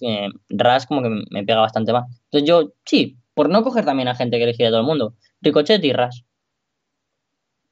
Yo echaría, pues no lo sé, la verdad. Eh, Yujiro Takahashi, el problema es que es el pinman y dentro de, dentro de la coña es que tiene esta funcionalidad dentro del stable. O sea, es el tío que se come el pin y hace, luz, y hace que los demás no luzcan tan mal. Pero bueno, aún así también le echaría porque al fin y al cabo es el que aporta menos. Y Chase Owens, que es el tío que básicamente se está lucrando del Ballet Club sin estar en el Ballet Club porque se promociona como tal en indies, lo cual me parece que se lo ha llevado muerto este señor, muy muerto, o sea, me encanta este hombre.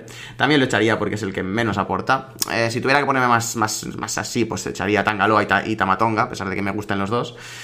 Eh, si, me si me hacéis no elegir a Chase Owens y a, Takahashi, porque son los, obvios. Y si tuviera que meter a gente...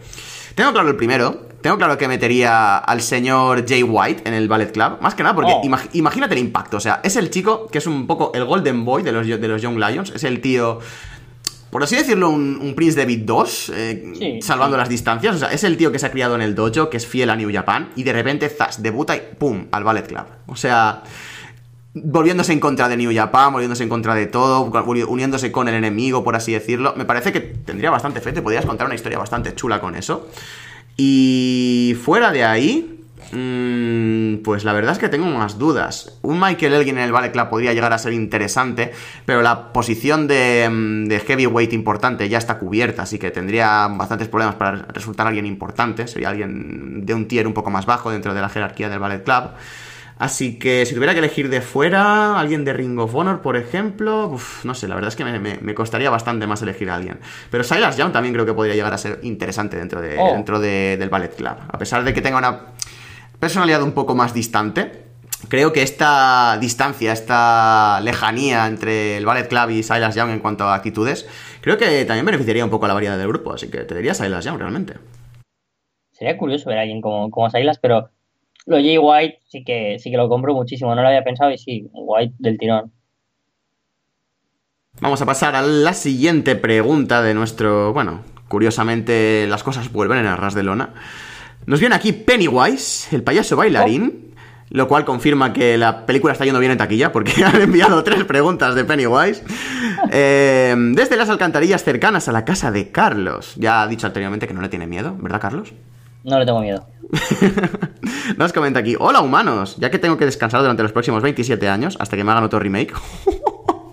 Qué mejor que reengancharme con el wrestling para matar el aburrimiento. Así que les dejo algunas preguntas. ¿No creen que ser un buen luchador junior limita un poco tu carrera? Si bien puedes tener logros muy importantes como el Campeonato Junior y el Best of Super Juniors, no puedes aspirar a los títulos máximos. Vean el caso de Kushida, que debería aspirar a cosas más grandes. Llevo mucho tiempo, mm, bueno, mucho tiempo tampoco, pero mucho tiempo durante este año hablando de que Kushida está siendo el mejor luchador del año dentro de, de New Japan, y además por bastante el mejor face a nivel mundial, todas las empresas, y que debería subir ya al, heavyweight. Y no sé si fue aquí donde lo comenté, en Twitter o por WhatsApp o no sé dónde, pero yo comenté que creo que Kushida debería acabar su estancia dentro de los juniors en el, en el Tokyo Dome, en el combate de Wrestle Kingdom, que yo espero que sea contra Osprey y contra Hiromo, una triple amenaza. Creo que la historia que envuelve a todos es como los tres pasando de una especie de testigo, de alguna manera, de son los luchadores perfectos para formar parte de este, de este combate y que Kushida ya suba a un título heavyweight y es que lo tiene todo, ¿no? Tiene carisma dentro de New Japan, la gente le gusta, es un tipo que ya no destaca dentro de los superiores porque también destaca hasta en los heavyweights, así que sí, estoy muy muy de acuerdo, no tengo mucho más que añadir, creo que Kushida debería ser un luchador que ascienda de nivel. Yo no creo que lastre, más que nada porque considero que los títulos en New Japan, a pesar de que, bueno, sí, el heavyweight por jerarquía y por todo esto es el más grande, tienen esta capacidad para que, dependiendo de cómo esté el estado de las dos divisiones, sea junior o heavyweight, eh, tienen la capacidad suficiente como para ser eh, grandes atracciones por sí mismas. O sea, los juniors pueden ser igual de importantes que los heavyweights, y viceversa, o sea, una mala época New Japan también puede provocar que los heavyweights sean menos importantes que los juniors. En cierta forma, esto con Justin Thunder Liger como junior, con todo este, los torneos de la, de la, Super Cup y todo esto que se dio hace en los 90, con Benoit, con Jericho también, con toda esta gente que estuvo por ahí, que Abusa también, que fue su gran escaparate. Eh, era una alza de los, super, de, los, de, los, de los juniors y realmente a New Japan se la veía muchísimo por los juniors. No conozco muchísimo de su época, he visto cositas muy puntuales, pero de lo que he visto, eh, los heavyweights parecían estar un poquito, un poco más debajo que los juniors. Seguramente también Gin me, esté con las manos en la cabeza ahora mismo y me esté. Me, voy a corregir después, pero me encanta que me corrija para, para, ayudarme a comprender mejor todo, así que adelante. Pero sí, yo considero que no es que sea ser malo ser un luchador junior, simplemente ahora mismo New Japan, la división heavyweight, está en un estado de forma tremendísima y opaca un poquito todo lo que, haga, lo que puedan llegar a hacer los juniors porque hay menos competencia en la división. Así que por eso se están considerando también un poquito menores, simplemente. Eh, pero sí, puede que Kushida y otros luchadores junior sí que puedan aspirar a cosas más grandes. Mismamente Ibushi o el mismo eh, Prince David cuando le iban a dar el push, no acabo de cuajar, pero eh, le iban a dar el push a la división heavyweight, Kenny Omega, eran juniors reconvertidos y lo hacen muy bien. Realmente si tienes el nivel para llegar hacia arriba y puedes hacerlo muy bien con los heavyweights y realmente yo creo que sí que deberían darle el paso. Kushi, Kushida se va de la Junior, van a tener que reconstruir muchísimo la división, supongo que alrededor de Takahashi. Pero yo creo que se podrán solventar las cosas bastante bien porque tienen bastante talento ahí abajo. Así que, a pesar de que la pérdida sería bastante mayúscula porque se quedan sin el ace de, los juniors, por así decirlo, creo que los heavyweights ganan un, un, luchador muy competente y creo que sí que debería dar el salto porque realmente yo lo considero uno de los mejores luchadores del mundo ahora mismo. La siguiente pregunta, ¿no creen que los campeones máximos de cada marca en WWE tienen estancado al roster? Ya que con Lesnar ningún luchador tiene oportunidad de quitarle el título porque debe llegar contra Roman en WrestleMania y Jinder, que solo es campeón por el tema de la India, tiene combates mediocres con el retador que tenga enfrente. Sí, estoy, estoy bastante de acuerdo, ¿no? Porque el único título que veo cambiando de manos es el, el de Estados Unidos, sin contar que el de por parejas ha estado vinculado a los usos de New desde verano, antes incluso.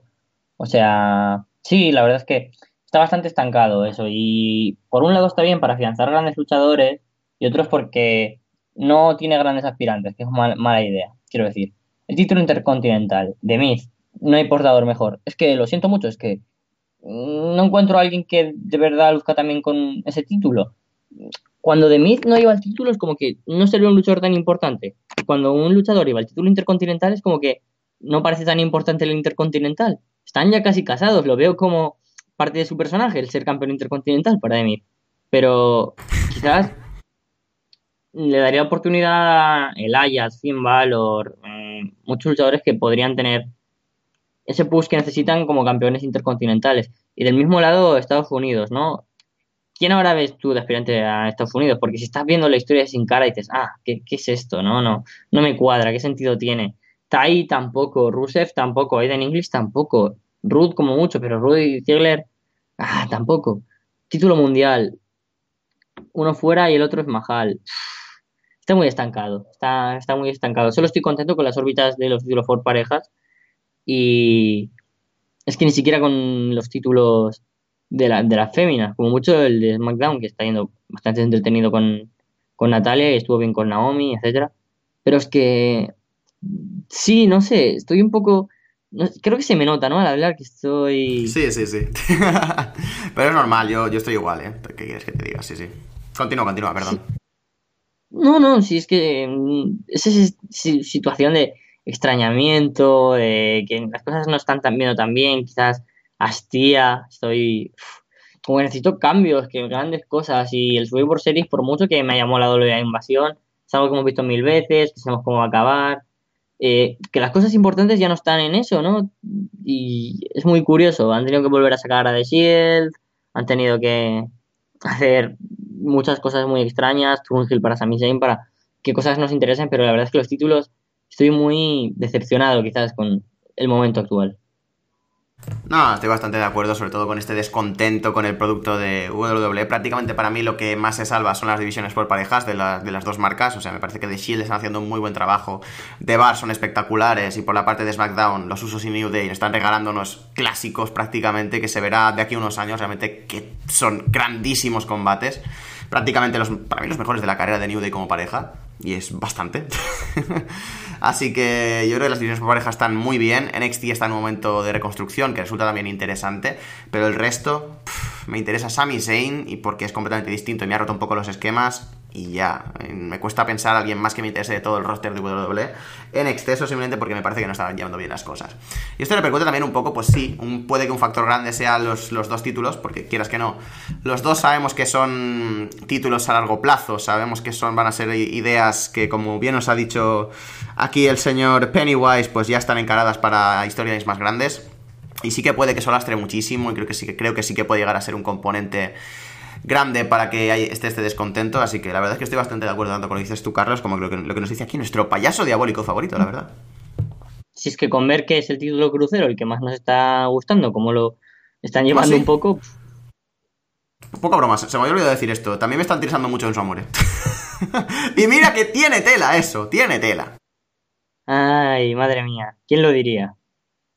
¿Quién lo diría? Estoy poniendo a Enzo Amore por delante de Jay Styles en cuanto a interés ahora mismo para mí, lo cual es terriblemente horrible, pero bueno.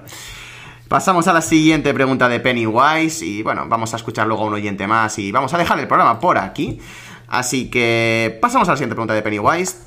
Sin tintas, sin medias tintas, sin paños calientes. Top 5 de los mejores luchadores del mundo actualmente.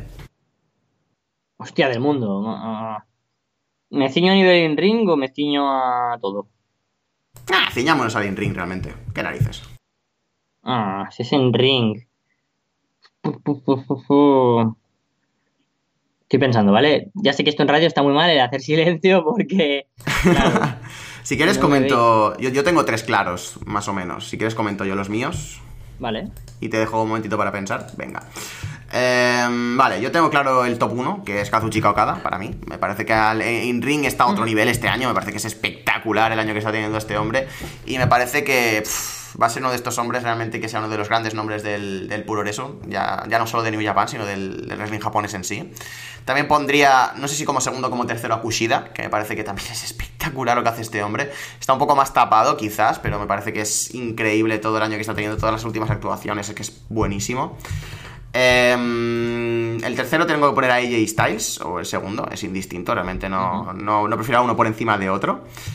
Eh, porque es AJ Styles al fin y al cabo y ese es un auténtico luchadorazo. Y por detrás es donde tengo más dudas. Eh, no te sé decir exactamente un cuarto y quinto puesto muy muy definido, porque una de las grandes cosas del wrestling ahora mismo es que tiene una variedad, tiene una cantidad de gente, tiene una cantidad de nombres impresionante. Así que me resultaría bastante complicado darte otros dos nombres de primeras. Eh, y también tendría que pensarlos yo. No sé si se te ha ocurrido. Si digo yo. Sí, se te ha ocurrido alguien más ya. Vale, perfecto. Y mientras tanto yo pienso en los otros dos. Y mientras yo digo los otros dos, tú piensas en los otros dos. vale, perfecto. Es que mira, yo aquí estoy pensando varios, ¿no? Varios ángulos. Por un lado, es que me cuesta pensar en gente WWE y TNA, por ejemplo, porque es más difícil verles en grandes combates pero igual pondría en mención especial a gente como a Samoa Joe o a, Bobby Lashley, solo por que se me ha pasado por mi cabeza. Pero coincido contigo en Okada, coincido con, contigo quizás en Kushida, pero lo voy a apartar también en momento. Me quedo con Zack Saber Jr., creo que el tipo mm. este año ha sido... Es que ahí, ahí como mejor luchador del año, ha dado combates maravillosos, se ha reinventado, ha hecho cosas que no pensaría que estaría dispuesto a hacer o que iba a llegar a, lograr, tanto en New Japan como en Inglaterra, como en Pro Wrestling Guerrilla, como en Evolve. O sea, hay que pensar que ha sido campeón. Saki Three Belts, joder, Saki fucking Three Belts y mientras luchando en, New Japan en el puto Climax. O sea, Saki Cyber Jr., para mí el mejor del año. Luego voy a poner Okada, ¿no? También mejor luchador de, de todo New Japan, haciendo combates absolutos. Le ha dado un buen combate a Cody Rhodes, que eso da muchos, muchos puntos. Voy a poner, creo que se nota mi amor por el wrestling británico, porque voy a poner a Pete Dunne. Pete Dunne uh, ha hecho un añazo, ha hecho un añazo dentro de Progress, dentro de, de todo. Hasta, hasta en Chicara, hasta en Chicara, en el puto King of Trios, ha sido el mejor luchador del King of Trios. O sea, Pete Dunne contra Tyler Bate en WWE, contra todo el mundo, o sea, genial. Pete Dunne lo pondría entre los... Sí, yo creo que de este año, ahora mismo, o sea, también puedes decir siempre, ah, pero es que, mm, joder, te estás saltando a, a ay, te estás saltando a Endo, y yo, sí, bueno, tampoco vamos a ser aquí unos flipados. Pero yo, por, voy a escoger de momento con mi top 3, Zack Saber Jr. o cada de Pete Dunne. Mm, a mí se me ha ocurrido simplemente como otro. Eh, no sé si lo pondría como cuarto como quinto. El señor Hiromu Takahashi, que es que ya me gustaba muchísimo como Kamaitachi. Pero es que ahora mismo como. Como. The Ticking Time Bomb. Es que me parece que es impresionante lo que hace este tío en el ring. Es que es. no sé, es que no tengo más que buenas palabras para él realmente. Y no sé, así como quinto, como cuarto, ya. la verdad es que tengo muchísimas dudas al respecto. Y cuanto más lo pienso, más me cuesta encajar a alguien en esas posiciones. O sea, más me cuesta el poner a alguien por encima de otro. No lo sé, no me gusta hacer tops por esto, porque siempre me siento como que me dejo a alguien siempre. No sé, es bastante extraño. La verdad es que estoy bastante en contra de los tops, los odio a todos. Así que no sé, no sé decirte. De cuanto más acelero, más calentito me pongo, ¿no? Porque Exacto. Se, te vienen más nombres y dices, hostia, pero qué, qué bueno es Ricochet, pero igual este año no ha sido el mejor, ¿sabes? Yo también pondría a Styles y a Ricochet porque me parecen los dos mejores también del mundo, con los que he mencionado antes. Pete Dunne, a ver, Dunne no estaría entre los 25 mejores porque es joven y tiene muchas cosas por aprender, pero este año ha estado entre los tres mejores. En cambio, Ricochet no ha estado entre los 10 mejores, pero Ricochet para mí está entre los tres mejores del mundo. Y eso creo que se entiende bastante bien, pero bueno, lo que tú dices, no, te pones a pensar y dices, joder, pues es que en verdad tienes a al propio Hiromu, a Kushida, tienes, es que en Japón a Shiozaki, tienes el año que te ha hecho Keith Lee impresionante, ¿sabes? Ya, porque ahora mismo me parece que Lee como uno de los mejores luchadores in ring, pero que se puede destacar. Es que incluso este año puedes destacar a Evil o a Sanada como grandes luchadores, ¿sabes? O sea, muy, muy, muy flipante. Creo que estamos en un gran momento y te pones a pensar, te pones a pensar y es difícil quedarte solo con unos poquitos. Incluso Pentagón, que dices, joder, no es un luchador tan bueno, pero es que este año ha dado unos combatazos Pentagón. Ya ves, con, decirte que se me ha ocurrido hasta Trevor Lee decirlo, porque me encanta el cómo lo hace en CWF, o sea, me encanta eh, como campeón, le hace un trabajo espectacular. Eh, así que bueno, mm, me he decidido por un último nombre, que seguramente haya... No, no tenga prácticamente a casi nadie de acuerdo, pero Jeff Cobb me parece se tiene en muy, muy poca consideración para lo que hace este tío y para lo que es capaz dentro de un ring. Así que para mí, sin. Excepto Okada, que sí que tengo claro que es el primero, los otros sin ningún orden en particular: Okada, Kushida, Styles, Hiromu Takahashi y Jeff Cobb. Yo entonces me quedo con Zack Saber Jr. de este año. Em, Okada, Pete Dunne. Styles, igual. Es que, no, mira, ahí Styles y Ricochet como mención de honor. Pero pondría también a Kushida, y aunque ame a Jeff Cobb por encima de muchos luchadores, aunque me gusta mucho Keith Lee, creo que Mark Haskins ha hecho un añazo también como para ponerle ahí. Mola un montón que tengamos tanta, tantos nombres distintos y por supuesto también Kenny Omega, que es que si no lo pronunciaba me parece que se nos, iba a, se nos iban a saltar al cuello. por supuesto también Kenny Omega tiene que estar en una lista de estas características y seguramente en la mayoría esté pues el primero o el segundo también, así que es bastante obvio. Vamos a pasar a la siguiente pregunta, van a ser las últimas ya del programa, se nos, se nos está alargando mucho y no quiero tampoco que se alargue una barbaridad más, pero bueno. Desde, desde el Korakuen Hall de Tokio, tenemos a The Great oh. Jean. ¡Oh! Pero bueno, Jean.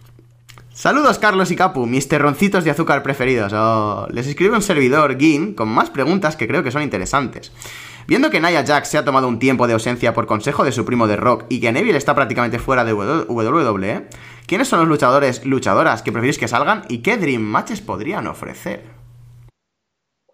Zack Ryder quiero que se vaya. Ya, lo, confirmo ya. Tiene demasiado talento mal aprovechado y Zack Ryder en un Dream Match contra Robbie.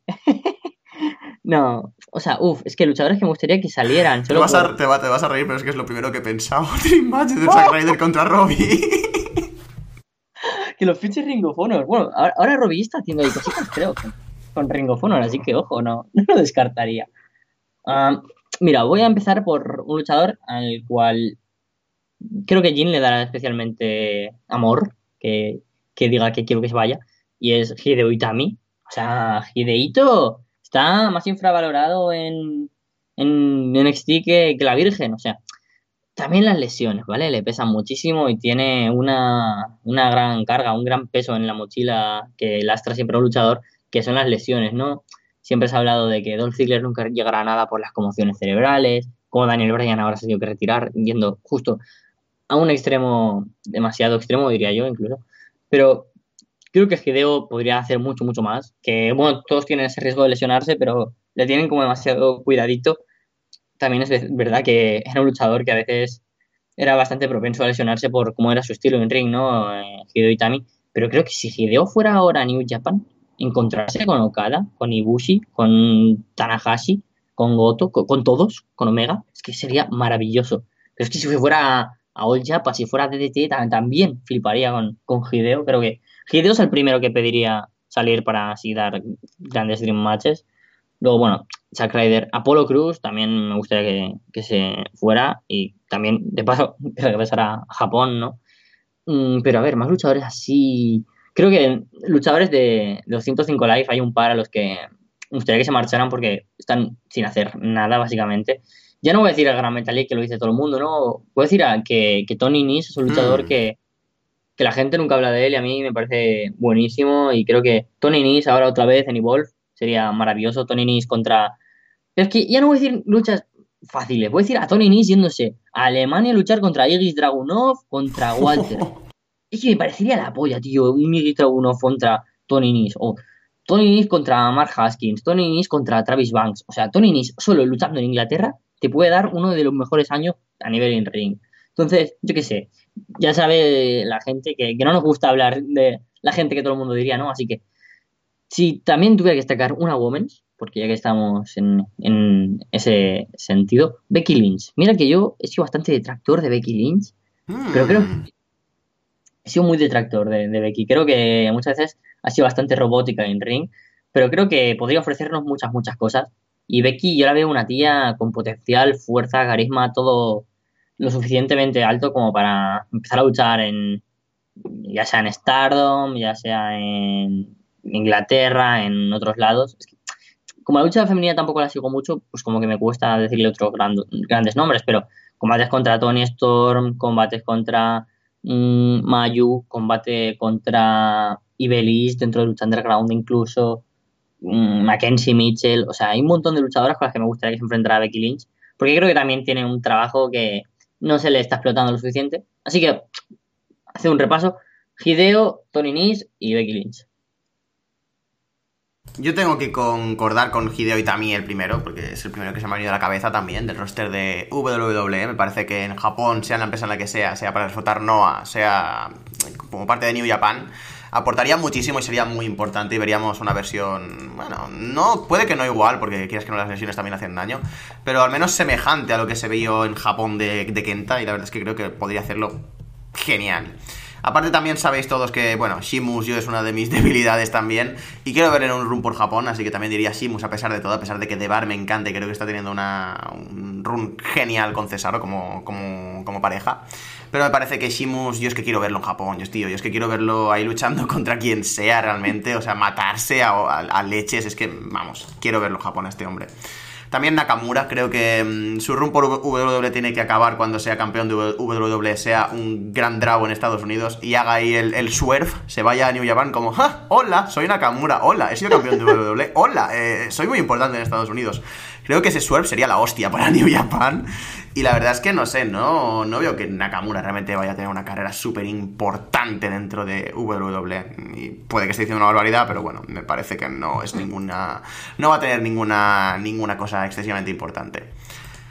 Y así como nombre más que puede que suene menos, eh, te diría Chad Gable, la verdad.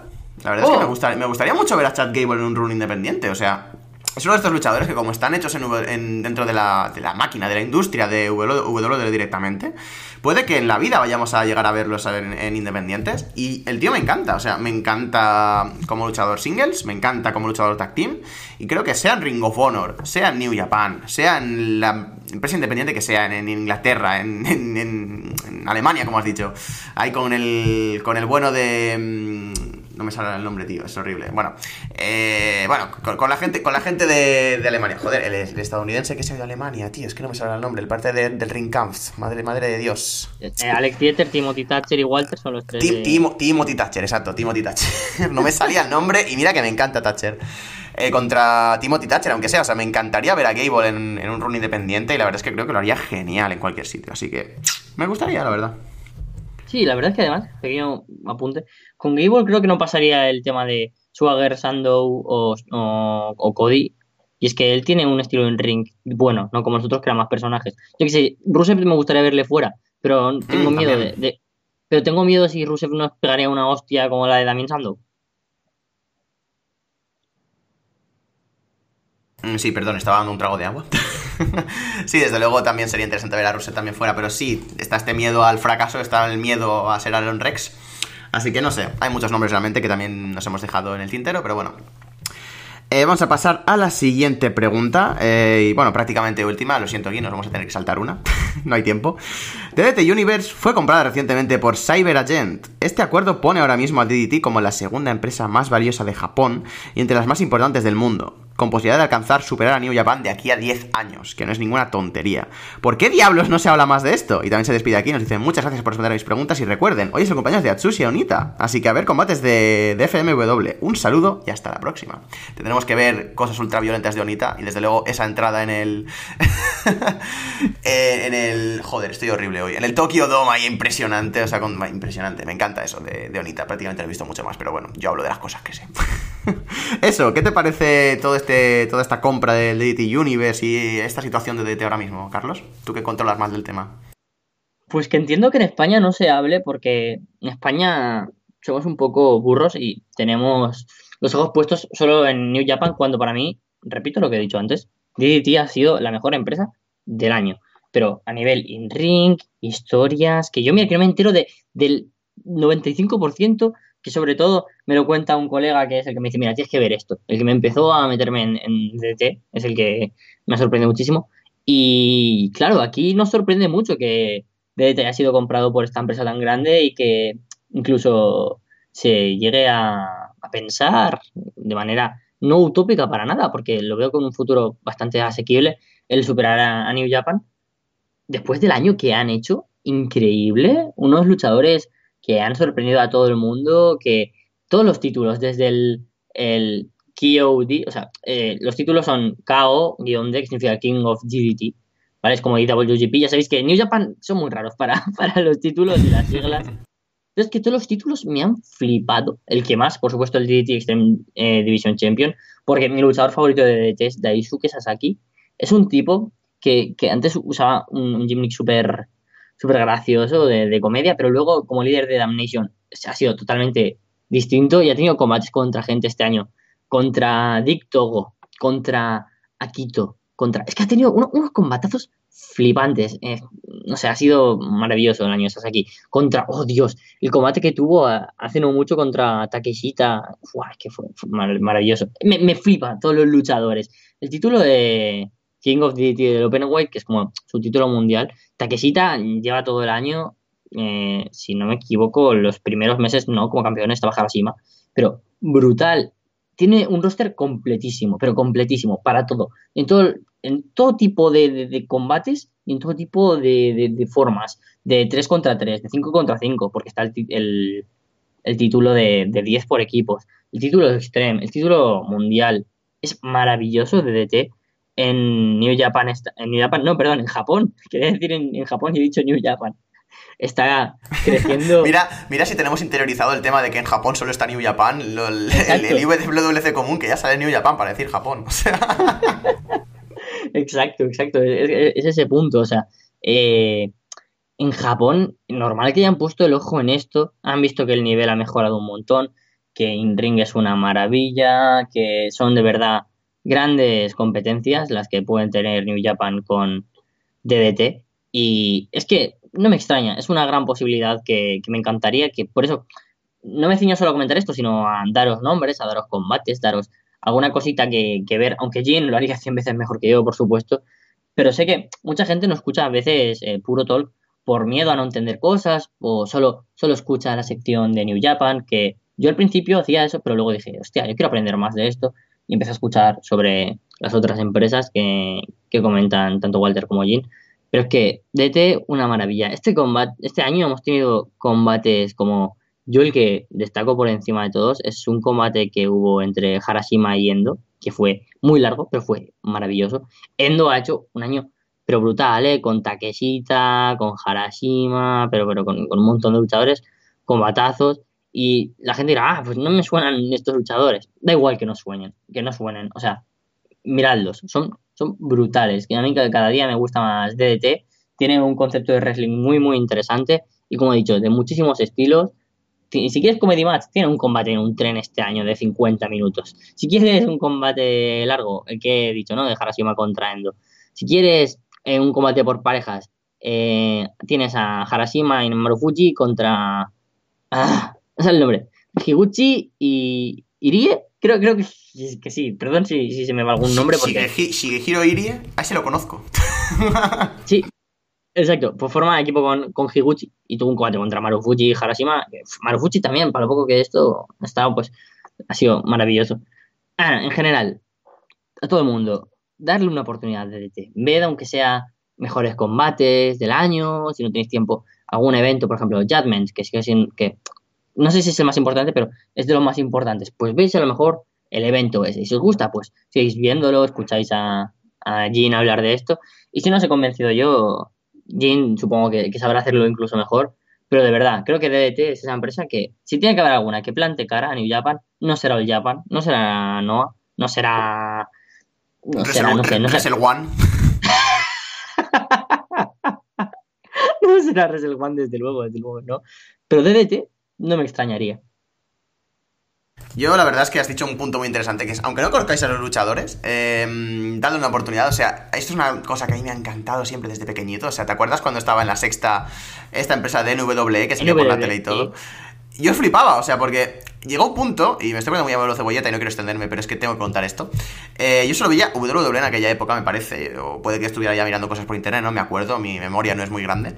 Pero recuerdo que en esa época se juntó WWE en 4, se juntó TNA en Antena 3, y se juntó eh, en la sexta Power Catch, que era como promocionaban eh, la NW. Y en Telecinco pues por las mañanas. Exacto, sí, sí. sí. Michinoku Pro Wrestling. Sí, sí, sí, que era la cosa más random del mundo. O sea, en España este, podíamos ver Michinoku Pro Wrestling en Telecinco. O sea, era, era tremendísimo. Así que teníamos todo eso. Y yo me recuerdo ponerme delante de la tele para ver eh, NWE y ir con una libretita y hacerme esquemas poniendo, vale, este luchador del pelo largo se llama Jungle Pack y es bueno, no sé qué y no sé cuál. O sea, pero flipando, o sea, me encanta el, entrar en una empresa nueva que no conozco y empezar a conocer el talento desde cero, o sea, me encanta todo esto y la verdad es que es una de las cosas que quiero hacer más con DDT porque sé que tienen muchísimo roster, lo tienen muy diversificado, tienen muchísimas cosas muy buenas dentro de ese roster. Y quiero conocerlo todo. Y me fastidia mucho cuando se está hablando de wrestling japonés y me salís con nombres de estos, que ya me cuesta a mí memorizar los nombres japoneses. Y no conozco no me entero de la misa a la mitad y conozco tres nombres como mucho. Conozco a Endo, a Takeshita, a Harashima, a Irie y a tres más. O sea, no conozco más. Y me fastidia mucho y quiero conocerlo todo sobre DDT. Así que no puedo hablar mucho sobre la escena. Desde luego sería muy interesante ver me fío de la palabra de Guinea, de tu palabra aquí, cuando decís que puede ser una competencia seria para New Japan. Eh, no lo sé, sinceramente, pero desde luego sería muy interesante ver este, este combate, ¿no? A muerte, por así decirlo, entre WWE y New Japan en un futuro. Y a la vez que se meta DDT intentando comerle terreno a New Japan por Japón. O sea, podríamos tener una guerra de dos frentes por parte de New Japan aquí, por la supremacía. En Japón tampoco la cosa es muy invasiva. Eh, se respetan un poquito más las empresas de Japón entre sí. Pero desde luego sería muy interesante ver estas alternativas juntas y ver eh, todo esto en su esplendor. Y no sé, me parece que habla muy bien del estado de wrestling actual. Y cuanta más competencia haya, la verdad es que muchísimo mejor. Así que no puedo estar más que contento por la situación de DDT. Y no sé, la verdad es que puede que sea uno de estos proyectos de año nuevo, en 2018, el apuntarme a ver DDT y empezar a engancharme. Voy a intentarlo, porque ahora mismo la verdad es que me vería superado, no sabría por dónde empezar, así que les quiero dar una oportunidad, les quiero dar una oportunidad muy grande y desde luego, si no es este año, espero que sea el siguiente. Sí, es que, de verdad, es la oportunidad que, tienes que darle a una empresa. Si ahora mismo dices, hostia, no sé si ver Mm, empresas desde IW, no sé si ver W que es W o ver DDT. Mira que me gustan todas, pero es que de verdad me quedo con, con DDT este año porque tenemos cosas que, como os he comentado, ¿no? Mm, eh, luchadores brutales que destacan este año, pues Takeshita, Harashima y Daisuke Sasaki, los que destaco, ¿no? Luego, perdón, dime. No he dicho nada, ay, perdón, me habría rayado. Luego, eh, y de pareja, pues, eh, Yarov, ¿no? Los que he comentado antes. Pero es que luego tenemos la maravilla, que no he querido decir, pero porque se me ha olvidado, la verdad, que es el Ironman Heavyweight Championship, que es el que conoceréis todo el mundo, que es ese comandante, eh, ese es como es el título hardcore, por decirlo de alguna manera, que cambia 24-7, que Joey Ryan habrá tenido como mil billones de veces, porque Joey Ryan tuvo este, este reinado este año en el que iba a conferencias, iba a sitios y los perdía y lo recuperaba después. Y ha sido campeón de eso, una mesa. Ha sido campeón de del título Iron Heavyweight, em, la mujer de Cody Rhodes, Gredo. Este año ha sido súper absurdo, de verdad. animales, objetos, pero, pero ¿qué? cosas que no existen, tío. El hombre invisible ha ganado ah, el, título eh, Iron Man Heavyweight. Sin, solo por decirte que este año habrán habido, yo qué sé, 100 campeones. o sea, es, es, maravilloso. Y la mesa, la mesa es el mejor campeón de la historia, Iron Man Heavyweight.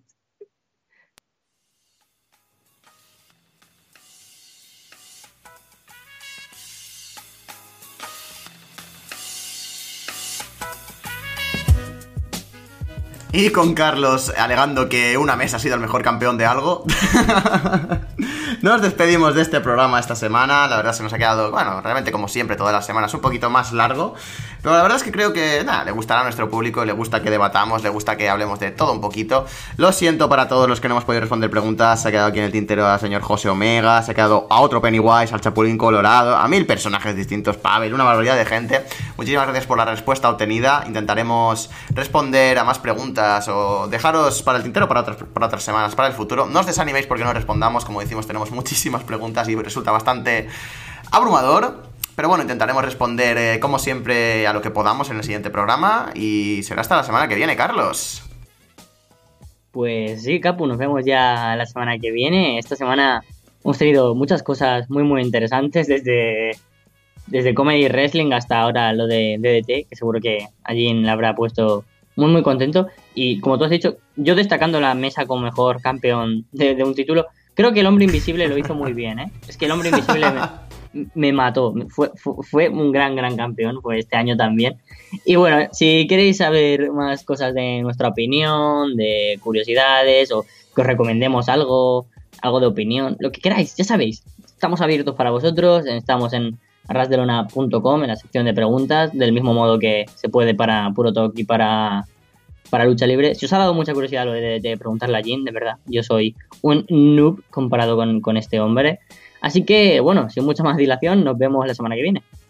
La semana que viene, como siempre, será más y mejor y nada más que añadir, la verdad. Sed felices, pasadlo muy bien esta semana y nada más, hasta la semana que viene.